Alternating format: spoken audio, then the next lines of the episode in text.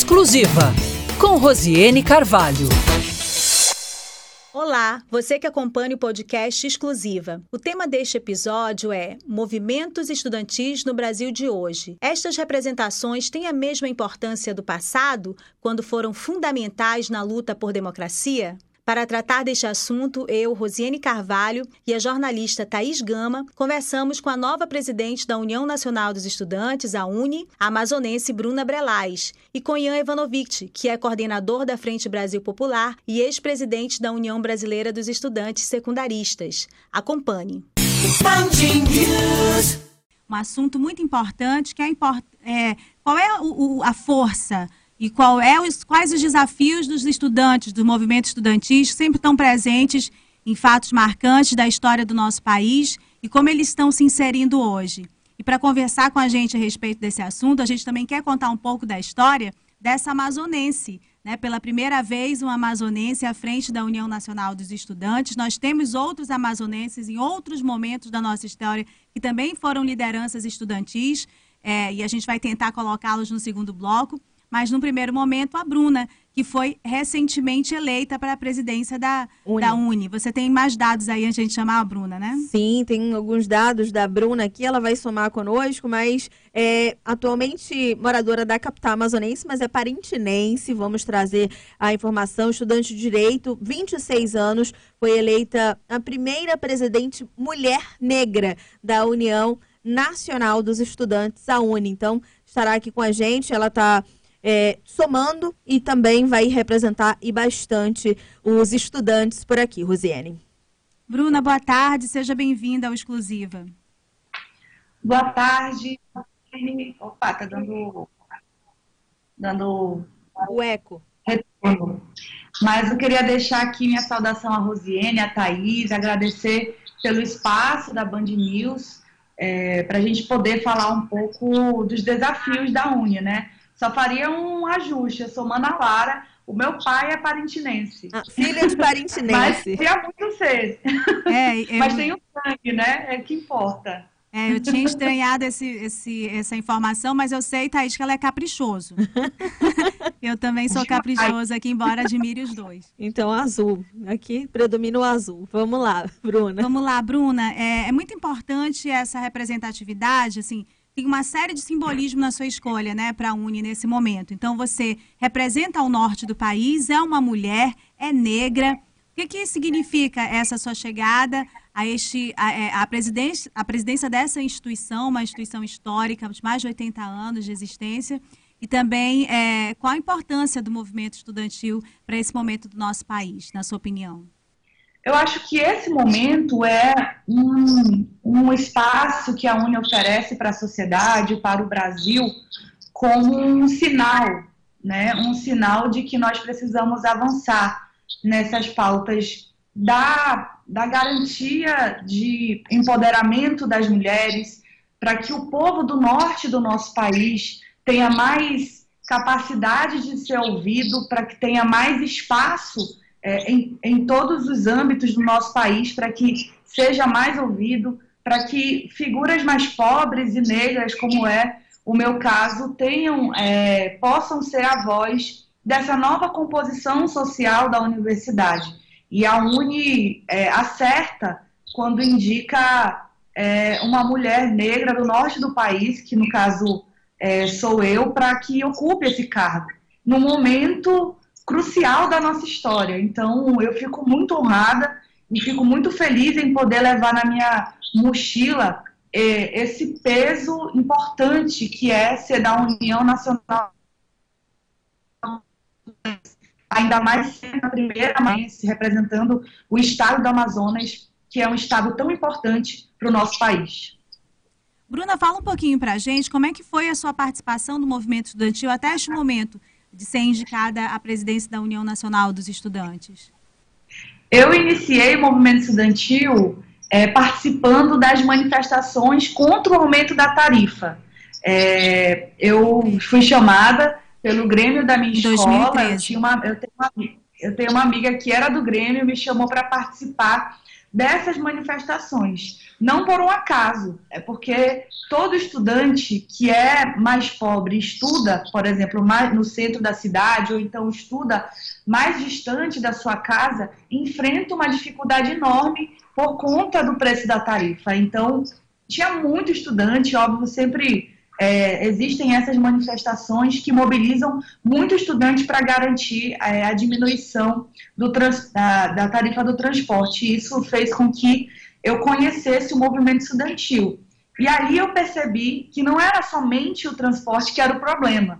existiam outros problemas muito mais profundos e que afetavam a minha vida enquanto estudante diretamente, que são os problemas que ocorrem dentro do espaço educacional, tanto da escola quanto de um caminho para o acesso ao ensino superior. Eu sabia que, para mim, pelas minhas origens, tudo era mais difícil.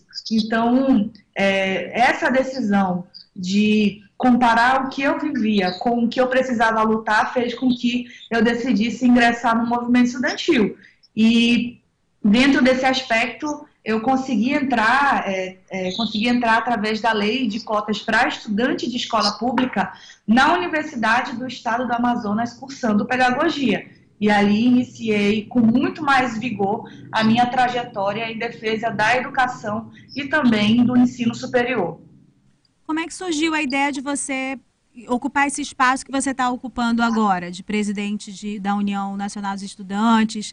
É, imagino que isso signifique que você vai dedicar um pouco mais a sua vida ao movimento, né? E um pouco menos, talvez, neste momento, a sua profissão, como em função do tempo, né? Uma, uma escolha não significa que esse tempo não, não possa ser de qualidade, mas há escolhas aí a serem feitas. E como é que surgiu essa, esse momento na sua vida, Bruna?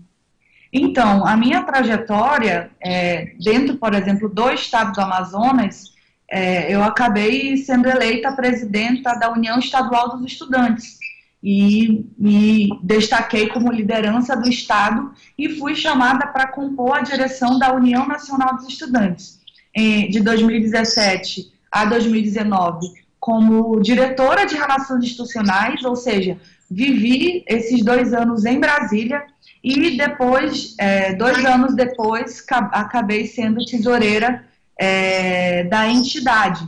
Então, é, e passei a morar em São Paulo. Então, essa trajetória e também pela conformação e organização das últimas lutas que a gente vem enfrentando, as últimas mobilizações em todo o país, é, os, estu é, os, estudantes colocaram, consegui colocar a partir é, da, dessa mobilização meu nome à disposição da entidade para ser é, candidata a presidenta da Uni. Fui eleita há duas semanas atrás, num congresso muito mobilizado, e isso traz esse desafio, né?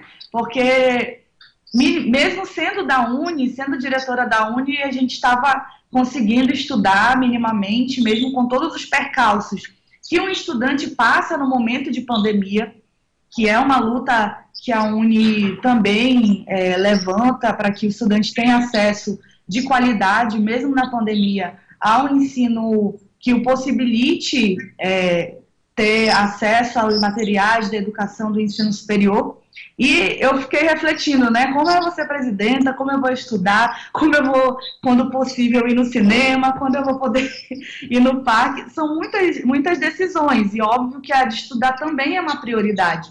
É, Para mim, óbvio que existe esse peso maior de precisar está em todo o Brasil, mas também é, cuidando dos estudos. Né? Eu sou hoje estudante de Direito aqui de São Paulo e eu tenho feito ainda de forma híbrida e devo me organizar assim que aulas aqui em São Paulo para que eu participe é, tanto da forma híbrida, tanto da forma online, quanto da forma presencial também, para que eu é, conheça meus colegas de turma presencialmente, porque eu só conheço eles via via remoto, ainda não tive contato, mas a nossa torcida é para que a pandemia passe e os estudantes, é, de forma segura, voltem às aulas. Então, estou aí nesse, nessa linha, ser presidenta da Uni estudar, mas também ter o tempo de lazer em algum momento, né? Apesar das pautas do país não, ter, não, não darem sossego para a gente, mas a gente está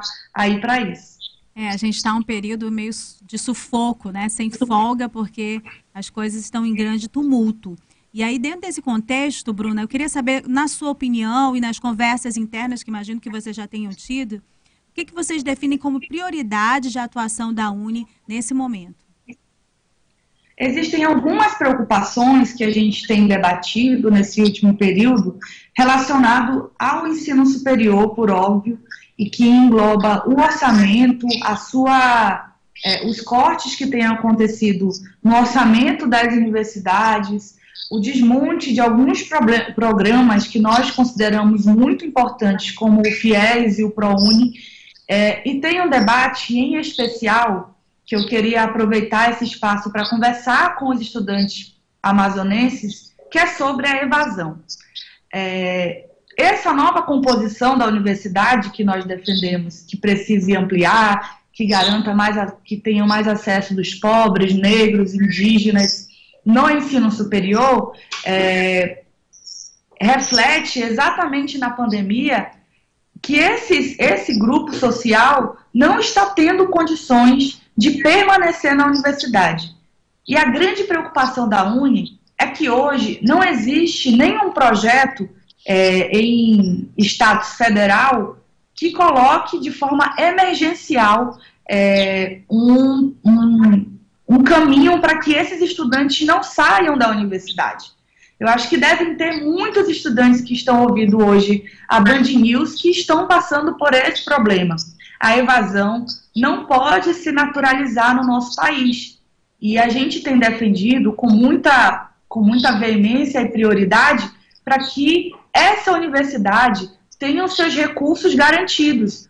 Porque quando se tem investimento na universidade, um orçamento em que a universidade possa trabalhar, nós iremos lutar para que os estudantes tenham as bolsas, para que tenham recurso para assistência estudantil, para que esse estudante que está passando hoje por uma situação de vulnerabilidade social, é, não tendo emprego, não conseguindo pagar o aluguel, não conseguindo permanecer na universidade, porque não tem um computador de qualidade, uma internet, um celular, tem um apoio do Estado nesse sentido.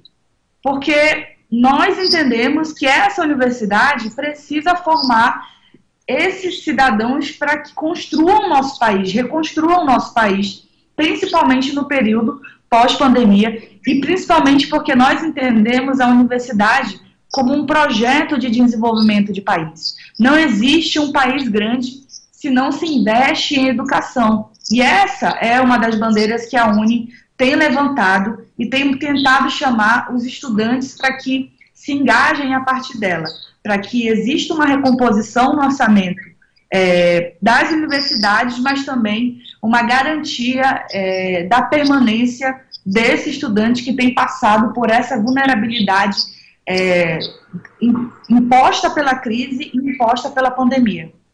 Bruna, boa tarde. Thaís Gama falando agora. Queria saber contigo a respeito exatamente desse assunto das políticas públicas que podem ser voltadas à juventude. A gente tem um protagonismo da juventude também, é, não só com a evasão nas escolas, nas universidades, mas também a gente tem no mercado de trabalho, não se dá oportunidade para um primeiro emprego, por exemplo. Essas políticas que a Uni é, levanta a bandeira para que haja continuidade, um sequenciamento para esses jovens, também inclui bolsas, como já acontece em metade, 50%, 75% ou até 100% para quem tem destaque com as notas, quem tem um bom desempenho escolar, existe essa possibilidade também? É importante você ter tocado nesse assunto, porque hoje o Brasil enfrenta um número de 14,8 milhões de desempregados. 70% desses, desse número é, são feitas por jovens. E isso nos causa uma preocupação gigante, porque esses jovens que estão saindo da menoridade, entrando na maioridade, não estão conseguindo acessar o ensino superior e não estão conseguindo trabalhar. É, é um ponto que a gente levanta também, a gente levanta também com de preocupação, essa questão do desemprego entre os jovens. E eu acho que nós precisamos fortalecer é, os programas já existentes que garantem, por exemplo, a entrada desse estudante universidade, é, esse estudante para a universidade a partir é, de programas como FIES, ProUni, Bolsa Universidade, que existe na cidade de Manaus, para que esse estudante tenha uma conta menos, para que ele não precise pagar a sua faculdade, né, dentro dos critérios estabelecidos pelo FIES, pelo ProUni e pelas demais bolsas. E eu tenho a impressão de que o governo precisa dar uma resposta em um plano emergencial de permanência.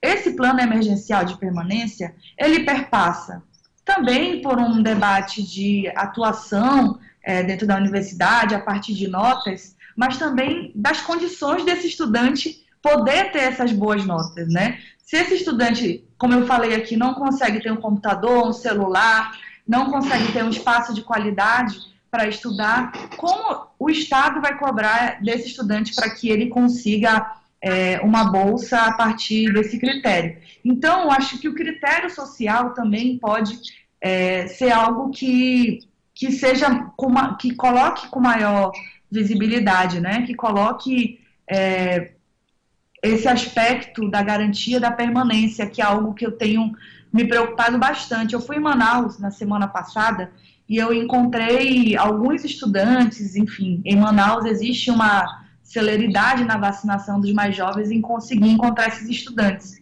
E eu fiquei muito preocupada, gente, muito preocupada porque existe uma, uma crescente evasão que vem surgindo, está surgindo nas universidades e nós vamos precisar refletir e apresentar esse problema para o Estado, para que o Estado solucione, é, de alguma forma, que esse estudante que está em maior vulnerabilidade tenha condições de ser abarcado pela universidade.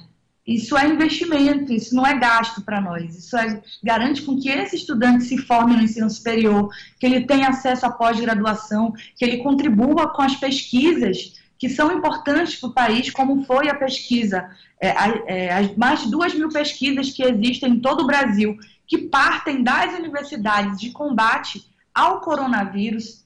Então, vejam como tudo isso faz sentido. Se a gente investe na universidade, nós temos retorno para o país. E quando esse estudante que pode contribuir para o país sofre vulnerabilidade e se sente ameaçado de não ter mais condições de dar prosseguimento ao seu curso, isso é muito grave. Então, essa denúncia eu faço questão de falar aonde eu vou, de que a gente vai precisar dar um, um chacoalha no governo, de, enfim, pressionar muito o governo para que olhe para esse, esse problema, né? Então, acho que seria mais ou menos isso. É, Bruna, a Uni esteve muito inserida no debate a respeito da redemocratização, nas lutas em relação à volta das liberdades, à conquista de liberdades no país, e também foi muito atacada, né? muito atacada durante o período militar. Eu queria é, saber de você, eu também tenho aqui informação, eu gostaria que você também confirmasse que a Uni acho que na sua história só apresentou dois pedidos de impeachment. Um foi quanto, contra o ex-presidente Collor e agora contra o presidente Bolsonaro. Então, eu queria entender qual é a importância, o que você vê de importância e que desafio tem essa instituição neste momento em que eh, o país vive, né? um, um momento histórico também, sobretudo sobre a compreensão política, a forma como as pessoas veem a política, e uma boa parcela dessa população desacreditando da política e das representações das instituições. Eu, a Uni tem, vai fazer 84 anos nesse dia 11 de agosto, né? E é bem bacana vocês me chamarem para conversar exatamente quando começa o mês dos estudantes. E nesses 84 anos, a, anos, a Uni sempre se preocupou é, em construir pactos em defesa do Brasil. Pactos sociais que defendam a democracia, que defendam a Todas as vezes pacto ameaçado, e esse pacto se chama Constituição Federal, depois de 88, obviamente, é, todas as vezes que existe uma ameaça à Constituição Federal, a União Nacional dos Estudantes se levanta para defender. Porque a democracia, ela é um, ela é um, um, um, fator que até é interessante de falar, porque às vezes as pessoas enxergam a democracia de uma forma muito distante. Tudo isso que a gente tem conversado aqui faz parte do debate democrático. Falar de educação, falar dos problemas que acontecem no país, falar sobre o desemprego, a fome, é, só é possível porque nós temos a possibilidade é, de viver em um Estado democrático de direito. Dentro desse aspecto, para ser mais direta, nós acreditamos que esse último período, é, e particularmente este governo, que é o governo Bolsonaro, não tem dado as respostas necessárias é, para é, os problemas que acontecem no Brasil, para a educação, para a moradia, para o emprego, porque Hoje, na nossa opinião, o Estado Democrático de Direito, um pacto de uma nação forte e soberana, está sendo desmoronado por esse governo. E é por isso que nós hoje é, fazemos coro ao super pedido de impeachment que esse governo é, que esse governo não consegue mais representar os anseios que são tão necessários de um país que tem mais de meio milhão de mortos por coronavírus, de um país que viu os diversos escândalos de corrupção e de propina que esse governo está envolvido, e é importante fazer essa denúncia, que negou a vacina a essas pessoas que poderiam estar vivas hoje, que poderiam ter uma chance. É isso que me causa muita indignação. Isso significa um rompimento do Estado democrático de direito. E é essa bandeira que nós encampamos pelo Fora Bolsonaro representa exatamente isso. Se hoje existe um país em um colapso social e um colapso na educação, é, é preciso que a gente tome uma iniciativa. E essa iniciativa, ela parte pela retirada de um governo que não consegue nos ouvir democraticamente, de um governo que não tem compromisso com toda, todos esses pactos que são importantes para o povo que está ouvindo a gente agora, por exemplo, na Band News, é, que interferem exatamente na nossa vida. E esse é o momento de, do povo dar um basta, dar um basta aquilo que não consegue pactuar minimamente as condições para a gente viver nesse, colapso, nesse colapso social. Veja, é uma pandemia, a gente já tem reafirmado aqui uma pandemia, tudo aquilo que nos inflige enquanto cidadão. Não há uma iniciativa governamental. Se não há uma iniciativa governamental e se não há uma disposição do governo em ouvir os setores que precisam ser ouvidos, por exemplo, como o da educação, a Uni nunca foi ouvida pelo governo Bolsonaro ou pelo Ministério da Educação. Não há pacto de democracia, entendeu? Não há um pacto que possibilite esse tipo de diálogo entre diferentes. Então, hoje, a Uni compõe é, essa luta em defesa da democracia e pelo fora Bolsonaro, para que a gente apresente um novo projeto de país que possibilite uma retomada do nosso desenvolvimento. Nós não vamos descansar enquanto o governo Bolsonaro estiver no poder. Nós vamos para as ruas, nós vamos mobilizar nas universidades, nós não vamos mais aceitar que nós é, percamos a oportunidade de ingressar no ensino superior, porque nós só temos um celular para dividir com os nossos irmãos para escutar a aula, que foi o caso dessa estudante que eu conversei em Manaus, que ela precisa, é, ela, ela me disse o seguinte, Bruna, eu não consigo mais estudar porque eu tenho que dividir o celular com os meus irmãos e eu prefiro dar preferência a eles. Então, é esse Brasil que a gente está vivendo. Um Brasil de recessão, da fome, das pessoas que não têm dinheiro que não têm dinheiro para comer e fazer o rancho do mês. Enquanto existe um presidente da República que gasta com, é, com um churrasco de 3 mil reais, com uma carne de 3 mil reais, existe um povo que está passando fome. Esse é o colapso e a indignação é, que já chegou no limite, sabe? Então, eu até falei demais, mas é porque nos causa muito. Então, é basicamente isso. Nós temos ido fora Bolsonaro para lutar pela democracia. Bruna, mas é bom ouvir porque a gente ainda ouve muito pouco você. Nós vamos começamos a ouvi-la hoje para compreender um pouquinho mais como é que estão os seus raciocínios, essa representatividade tão importante que você está exercendo agora. O Ian foi presidente da União Brasileira dos Estudantes, também uma representação do Amazonas, é, no momento em que há baixa representatividade do Norte, né, nessas entidades todas. E o Ian foi presidente entre 2009 e 2011. Antes do Ian, teve a representação, de, hoje professora da Universidade Federal, a professora Selma Bassal, mas quando estudante, ela representou também a presidência da UBS em 1985 e 86. E hoje nós temos aí a Bruna Brelas, que também está com a gente aqui nesse segundo bloco, que é a atual presidente da UNE, uma amazonense, uma manauara, torcedora do Caprichoso. e agora a gente vai trazer uma representação do Garantido. Eu acho que o Ian tem cara de garantido, né, Ian? Seja bem-vindo ao Exclusiva. eu estou dizendo que eu sou garantido sim. A Bruna tem muitas qualidades, é, mais uma dessas é representar também o caprichoso. Eu ia dizer que era defeito, mas não é. Muito Quando bem. você está fora do Amazonas, tudo aquilo que nos lembra o nosso estado como boi caprichoso, boi garantido, é, é importante. A minha mãe é uma torcedora fanática do caprichoso, a gente não pode nem entrar com roupa vermelha lá em casa quando é o período do boi que a mamãe expulsa. É o seguinte, Ian, eu queria que você falasse um pouquinho também do que você pensa é, a respeito dessa representatividade da região norte hoje com a Bruna, uma mulher, uma negra nesse momento e da, da, região norte também, né? E o significado dessas, dessas instituições. Agora a gente acabou de fechar o primeiro bloco, a Bruna falava da importância, do como ela vê a importância da Uni em participar dos debates que são importantes para os estudantes, mas também são importantes para o país como, por exemplo, ter apresentado agora um pedido de impeachment em função do que ela se convence, a entidade se convence de não ser uma boa representatividade. Queria que você falasse um pouquinho a respeito da importância dessa entidade também, da, das entidades que representam os estudantes.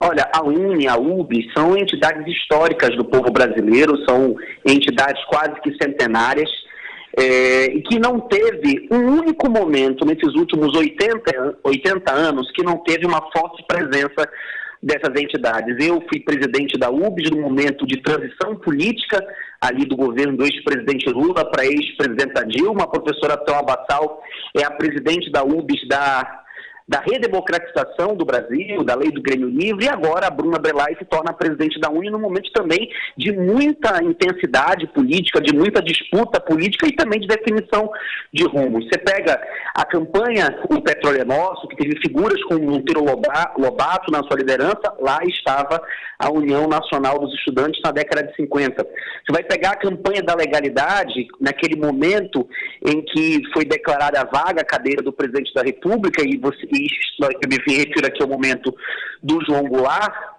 e o João Goulart estava retornando ao, ao país, foi exatamente a Uni, junto com o ex-governador Leonel Brizola, a Uni mudou a sua sede para o Rio Grande do Sul e lá do Palácio do Piratini fizeram a resistência e lá construíram é, aquele canal de rádio que ficou muito conhecido na história como é, é, o canal da liberdade, enfim. Então, a UNE, ela está, a rede da legalidade, né? Foi a rádio que foi criada junto com a UNE e o governador, à época do Rio Grande do Sul, Leonel Brizola. Então, você vai pegar todos os momentos da história, a UNE sempre teve uma, uma forte presença, uma forte participação. E quando um nortista chega, eu sempre digo, nós nortistas lutamos muito para ser brasileiro. A gente luta a todo momento para ser brasileiro. E quando um de nós chega à presidência de uma UNE ou de uma UBS, também é o momento que o Brasil se reencontra consigo próprio. Porque, geralmente, é, você tem ocupando a cadeira de presidente dessa identidade pessoas mais ligadas ao sul do país, ao sudeste do país. Então, eu espero que cada vez mais pessoas do norte do país, do nordeste do país, também do centro-oeste do Brasil, possam também ocupar essas funções. A, a Bruna, ela chega no momento em que as mulheres têm tido muito protagonismo, basta olhar agora para as Olimpíadas, as nossas medalhistas, mas ela também é, carrega consigo muito simbolismo. Uma mulher negra, uma mulher da Amazônia, uma mulher engajada com a sua cultura, com o boi bumbá de Parintins, é, e uma mulher que vem de uma região que todo ano pega fogo. Então, eu espero, torço muito para que a Bruna, como ela mesma tem dito, seja um megafone né, da Amazônia é, e de dar cada vez mais voz a essas pautas que tem acontecido. Eu espero muito que a Bruna consiga é, cumprir esse seu mandato de gestão com êxito. Eu espero que a Bruna seja a presidente do Fora Bolsonaro, mas eu espero também que a Bruna seja essa presidente da universidade pública. A universidade pública tem sido muito atacada, a educação brasileira tem sido muito atacada, a ciência tecnologia, a cultura, o CITEL que aconteceu agora com a cinematografia a, a, o local que guardava os arquivos é, do cinema brasileiro. Então, assim, é, eu não tenho dúvida, todos os momentos da história, o Amazonas, sempre que foi chamado a cumprir essas tarefas, cumpriu bem. Seja é, durante toda a história, com várias lideranças do movimento estudantil, o Amazonas tem, Rosiane, muitas pessoas, inclusive que estão hoje no parlamento, que já estiveram, passaram pelo movimento estudantil. O movimento estudantil brasileiro, e esse mês, que bom que essa entrevista acontece já no início desse mês. Esse mês, dia 11, é o dia do estudante, o dia 11 de agosto. Esse é um mês dedicado ao estudante, à pauta de educação. Sempre foi assim. É, então, mas o Amazonas sempre teve uma forte presença. O engajamento Manaus foi a primeira cidade do Brasil após a redemocratização a aprovar uma política de meio passe. Né? A gente não conseguiu avançar para outras pautas ainda, como o passe livre nesse sentido, mas Manaus foi uma das primeiras capitais do Brasil a apoiar políticas como essa. Então, sempre teve uma forte presença no movimento estudantil aqui e na história do Brasil, não tenho dúvida. É, Ian, a, a, esse propósito, a gente tem uma pergunta aqui de um ouvinte sempre presente, Orlando César. Obrigada por todas as mensagens. Ele está ligado no exclusivo e ele coloca: Por que vocês não foram tão ativos quando o PT saqueou o país por 16 anos? Eu vou direcionar essa pergunta para a Bruna e recolocar a minha pergunta do bloco passado que é justamente o papel dessas instituições no momento em que várias instituições estão é, com, com perda de credibilidade. Como você reconquista essa atenção no país quando boa parcela da população desacredita na política e desacredita nas instituições? E essa pergunta do Orlando César não deixa de ser uma provocação nesse sentido também, né, Bruna? Claro, não. É interessante ouvir a pergunta, porque a Uni sempre teve pautada nas mobilizações do país, em qualquer governo, né? sejam aqueles que foram, é, que estiveram no, nosso, é, no comando do nosso país nos últimos anos, e sejam esses que estão hoje nos últimos seis anos é, governando o nosso país. Em qualquer momento da história, a UNE esteve engajada na luta em defesa da educação. É, então, eu tenho a impressão de que nós precisamos conhecer também essa história do movimento estudantil eu vim das manifestações, é, das gigantes manifestações em defesa do passe livre em defesa é, da educação, do contexto geral. A todo momento que qualquer governo ameaçasse atacar a educação, ameaçasse atacar o orçamento da, da educação, a UNE estava nas ruas, a UNE e a UBS estavam mobilizadas. Então, é, eu respondo a pergunta nesse sentido, no sentido de dizer que nós estávamos nas ruas e sempre estivemos em qualquer momento da história nesses 84 anos. E eu acho que a política está desacreditada por um processo profundo de desinformação e de fake news. A política está desacreditada porque existe um processo é, de 500 e poucos anos do Brasil de aprofundamento dessa corrupção que nunca parou. São é, o Brasil constrói a sua trajetória e a sua história dentro desse processo. Então, o combate é, e, a, e a, a corrupção, é, o fortalecimento da política e da participação política fazem parte desse processo. Eu, eu tenho a impressão de que nós é, vamos ter um caminho longo pela frente. Na produção de a construção de saídas no campo da educação também, que tem a ver no aspecto da disputa da participação popular. Infelizmente, sem a participação popular, nós não teremos a democracia que a gente tem discutido aqui.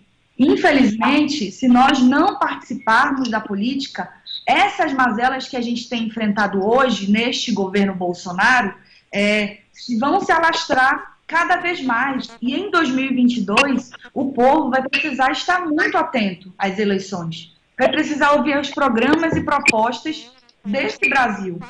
E aí a gente vai precisar tomar uma decisão também. Porque é, porque o processo da democracia, o processo é, é, desse processo da, da, política está fragilizado. E as ameaças que ocorrem dentro do campo institucional também nos preocupam. E aí é óbvio que é, uma, é um, desafio gigante como você, é, como você faz essas denúncias traduzindo para o povo. Porque, infelizmente, o povo está cansado disso e com razão. O povo está passando fome, gente. O povo está desempregado, está sem educação, não está conseguindo acessar a universidade. E há muito tempo ele, a gente tem passado por isso. Então, a revolta e a indignação são importantes, mas nós precisamos ter cuidado com todo o setor que vem da política e quer apolitizar o processo.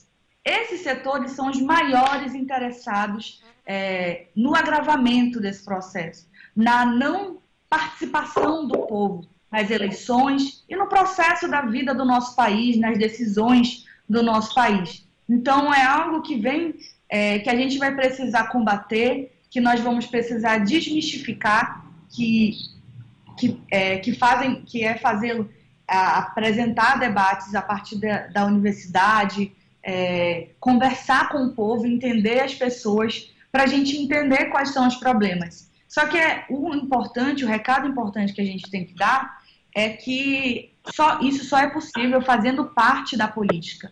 Tudo que é apolítico, tudo que finge não ser da política, tudo que finge é, é, se esconde atrás de fake news, que se esconde atrás de uma rede de ódio que está hoje com muita efervescência nas redes, tudo isso não é bom para o país. E tudo isso se der, o povo deve ligar um alerta.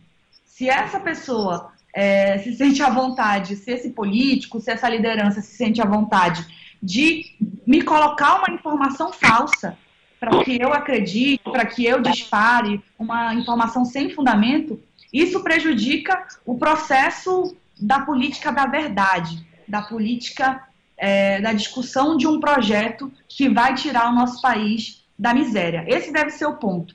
Qual vai ser o grande programa de nação que vai tirar o povo do desemprego, da miséria e da falta de investimentos na educação? Eu acho que pensar nisso é fazer parte, é fazer parte da política e todo o povo tem que se sentir à vontade e cobrar os nossos governantes, cobrar todo e qualquer espaço institucional para que isso aconteça. Então é um processo longo, viu? É desafiador, mas a gente tem certeza de que a gente vai precisar vencer todo e qualquer tipo de obscurantismo que tentam é, colocar o nosso país, tentam cegar os nossos povos com fake news, com mentiras. Isso é algo que também preocupa os estudantes, preocupa a Uni. Ian, é, eu queria. Oi, a, gente, a gente queria que vocês voltassem um pouquinho. A gente está quase chegando no final do, do, do, programa, mas é, é certo que a gente vai voltar com a Bruna aqui. Ela há de nos atender novamente, com você também. A gente quer falar mais um pouquinho, aproveitando que é agosto é mês de estudante, Thais, acho que a gente pode inserir mais um dia aqui para falar sobre a, a questão da educação, né? O estudo híbrido, esse momento da pandemia todos esses problemas que a gente precisa aprofundar mais. Mas eu vou voltar um pouquinho ainda sobre a questão das instituições, já que a gente está falando da importância da UNE, da representação, por quê? Porque é, a fala de vocês faz muito sentido para mim, né? Que acompanho política, é, que sou repórter de política, e quem acompanha sabe que este é um momento diferente. Há, há, há questões diferentes, sobretudo em relação aos valores democráticos. Mas é, como fazer com que as pessoas que não estão vendo por este ângulo compreendam a partir da, da verdade, do fato em que há é, uma, um descrédito das instituições. Essas instituições todas, incluindo as, a representação estudantil, precisam, têm tempo para fazer essa autocrítica? Essa é uma pergunta que eu deixo aí para vocês duas, dois, como última pergunta desse, desse blog, que a gente está chegando ao finalzinho já do, do programa. Rosiane, eu diria o seguinte, a UNE e a UBS, elas sempre cumpriram o seu papel de agente mobilizador, de pressão popular. Eu mesmo, quando presidente da UBS, tive momentos de discordância do presidente Lula e da presidenta Dilma. É, e, e, sempre tivemos a condição de fazer a pressão, de fazer o debate. Agora existe uma diferença grande de governos de perfil democrático e de governo de perfil antidemocrático, como é o do presidente Bolsonaro. Nos governos anteriores, inclusive durante os governos do Fernando Henrique Cardoso, existia espaço para o presidente da Uni, o presidente da UBS, sentar lá com o presidente da República e entregar um conjunto de documentos para ele com a opinião dos estudantes brasileiros, assim como também dos professores, enfim. No governo Bolsonaro, o Bolsonaro não respeita uma jornalista. No governo Bolsonaro, ele não respeita nenhuma autoridade, não à toa. Os presidentes do mundo não querem, não querem sequer ter uma foto do lado dele, ou quando tem agenda, tem agendas não oficiais para que não tenha registro público. É disso que nós estamos falando. Tem uma diferença grande. Seguramente, esse questionamento que vem é, de um ouvinte, talvez ele não tenha ainda essa leitura histórica, que é exatamente governos democráticos, independente se eles foram de, fossem de direita, de centro-direita ou de esquerda, eles tinham uma abertura de diálogo. Este governo do Bolsonaro é um governo de tipo atrasado, é um governo que não recebe movimento social, é um governo que não respeita a imprensa. Olha, se tem um debate que precisa ser colocado na ordem do dia, é o debate da liberdade de imprensa.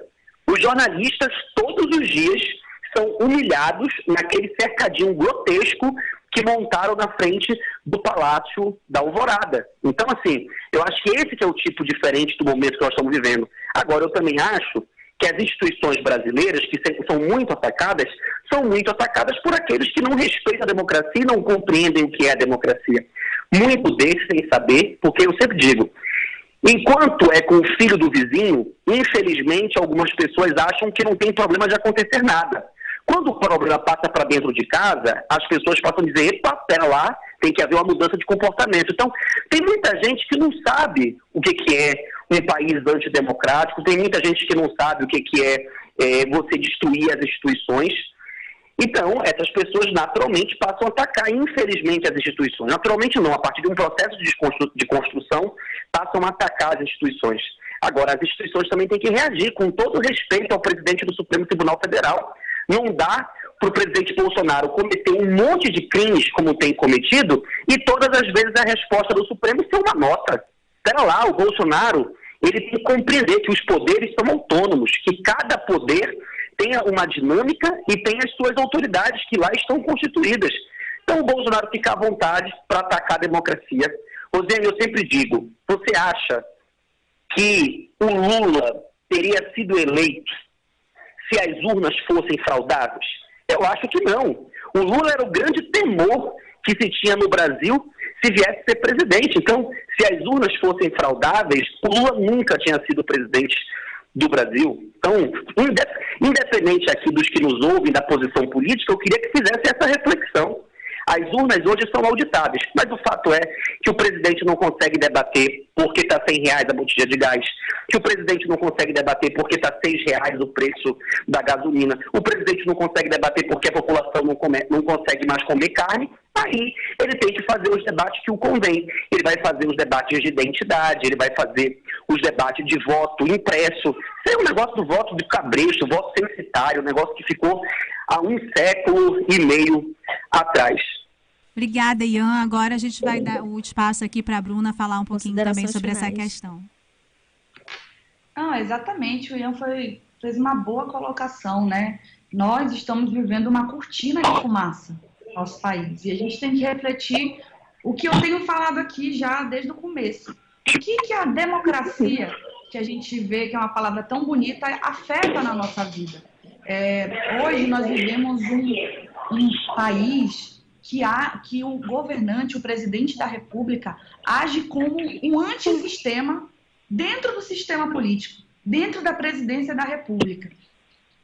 E tem é, cumprindo, cumprindo um papel de jogar as cortinas de fumaça para que não consiga responder os problemas reais do país. Eu acho que é, o processo de, da política, da participação é, política, da descredibilidade, é, de certa forma, que possa existir de alguns, de alguns setores por parte das instituições, precisam ser debatidos. Mas a nossa preocupação é, imediata é saber quando a gente vai voltar a comer, comer, quando a gente vai voltar a ter o arroz, o feijão, a carne e o frango na nossa geladeira. É essa a preocupação do povo. O que, infelizmente, o presidente da República quer construir é um debate paralelo a isso. Isso me indigna, porque a minha família é pobre, porque a família dos meus amigos são pobres, porque as pessoas estão desempregadas. E a gente vai bater nessa tecla sempre, porque todas as pessoas que estão no, nos ouvindo, uma boa parte delas passa por esse problema. E essas pessoas querem ouvir do seu principal governante quais são as saídas para essa crise. Então, hoje nós enfrentamos um grande problema e é por isso que nós somos fora Bolsonaro, porque não existe é, pacto democrático e não existe disposição de saída para esses problemas que são imediatamente é, é, emergenciais. São os primeiros da lista que deviam estar é, como um fator de preocupação de um país que quer ser grande, de um país que quer que tem tanta potencialidade, mas segue é, numa tentativa de é, uma tentativa do presidente de colocar-nos como subalternos. Muito bem, Esse Bruna. é o debate, na minha opinião, Rosiane. E Entendi. tenho impressão de que é, a política ela vai precisar, vai precisar ser fortalecida e vai precisar ter os seus atores, é, os seus principais atores na linha de frente, os atores e atoras é, da política que possam defender uma frente ampla pelo um pacto democrático, por um pacto que reconstitua é, o Brasil em um patamar é, louvável, um patamar de garantia de segurança alimentar, de garantia de emprego e renda. É, então eu me concentraria nisso porque para mim isso é o principal. É, e queria muito agradecer é, o espaço que vocês deram aqui para gente. É, a imprensa foi muito cuidadosa e muito carinhosa com a União Nacional dos Estudantes. É, de, depois da minha, da minha eleição, a imprensa do Amazonas, a Band, enfim, é, tem dado um papel de destaque para essa para esse momento que, vai que vão precisar exatamente, e vocês nos ajudam a ser esse megafone que eu falo, né? Vocês nos ajudam a falar com mais gente sobre essas ideias. Então, eu queria agradecer com todo carinho e admiração que eu tenho pela Band, enfim, pelo papel que vocês cumprem na, na garantia de informação Bruna, por esse espaço tão importante. Nós agradecemos muito a entrevista, você e Ian, estouramos todos os tempos aqui, porque o nosso tempo voa, infelizmente, mas já deixamos aqui a confirmação com os nossos ouvintes que nós voltamos a esse assunto dos estudantes. Mais uma vez, obrigada.